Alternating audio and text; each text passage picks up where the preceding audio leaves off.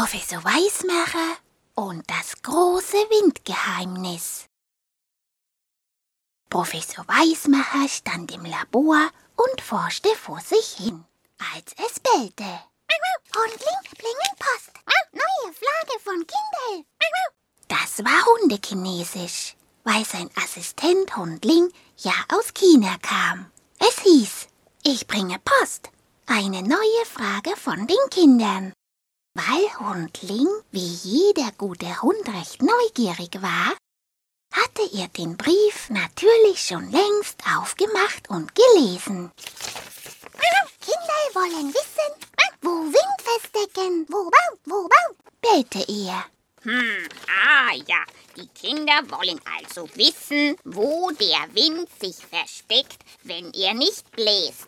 So etwas. schüttelte der Professor den Kopf. Hm, Hundling, hm, das, äh, das könntest du doch bestimmt leicht herausfinden. Was meinst du? sagte er zu Hundling und schmunzelte. Hundling bellte. Oh, fein. Seien viel leicht. Machen Hundling gleich auf Weg. Das hieß, das ist ganz leicht. Ich mache mich sofort auf den Weg. Und schon flitzte er los, immer der Nase nach. Richtig gute Hunde können den Wind nämlich riechen. Und schon bald hatte Hundling einen Wind gefunden. Dem blieb er auf der Fährte und jagte ihm nach. Geschwind wie der Wind ging es dahin. Aber was war das?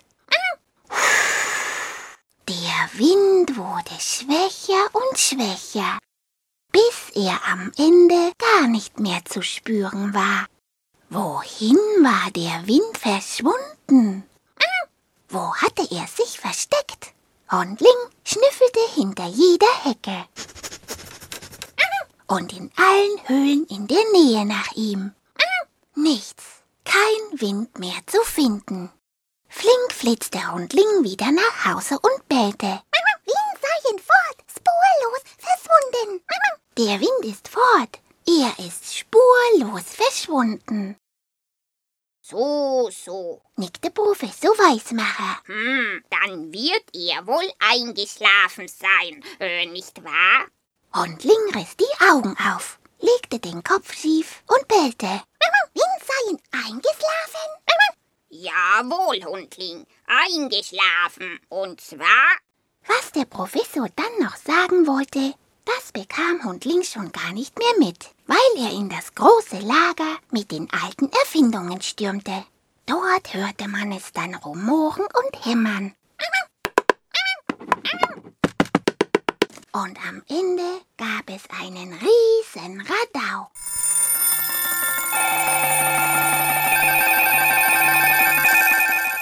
Professor Weismacher hielt sich die Ohren zu und schüttelte den Kopf. ja, ja, sag einmal, Hundling, was, was hast du denn da um Himmels Willen gebaut? Ja, was, was ist denn das? Ja, so etwas, ja, so etwas. Seien Windwickel. Mit Windwickel können eingeschlafenes Wind wieder aufwecken. Das hieß, das ist ein Windwecker. Mit dem Windwecker kann man den eingeschlafenen Wind wieder aufwecken. Professor schmunzelte. Nein, nein, Hundling, so ist das mit dem eingeschlafenen Wind nicht gemeint. Es, äh, es ist so, wenn der Wind einschläft, das bedeutet, dass der unterschiedliche Luftdruck sich ausgeglichen hat. Jawohl, das ist nämlich die Ursache von Wind. Und, äh, und das kommt daher, dass immer irgendwo auf der Welt die Sonne die Luft erwärmt und die warme Luft nach oben steigt. Dann ist unten ein niedriger Luftdruck und damit ist dort Platz für andere Luft. Und die strömt dann dahin. Und, und das ist dann der Wind, äh, nicht wahr? Hundling glaubte das aber nicht so recht. Er hatte nämlich ganz genau gespürt, dass ihm sein Windwecker das Fell tüchtig durchgepustet hatte. Da konnte doch nur der eingeschlafene Wind wieder wach geworden sein. Hundling bellte. Windwickel können wickeln wie Der Windwecker kann aber trotzdem den Wind wieder aufwecken. Und schon stellte er den Wecker noch einmal an.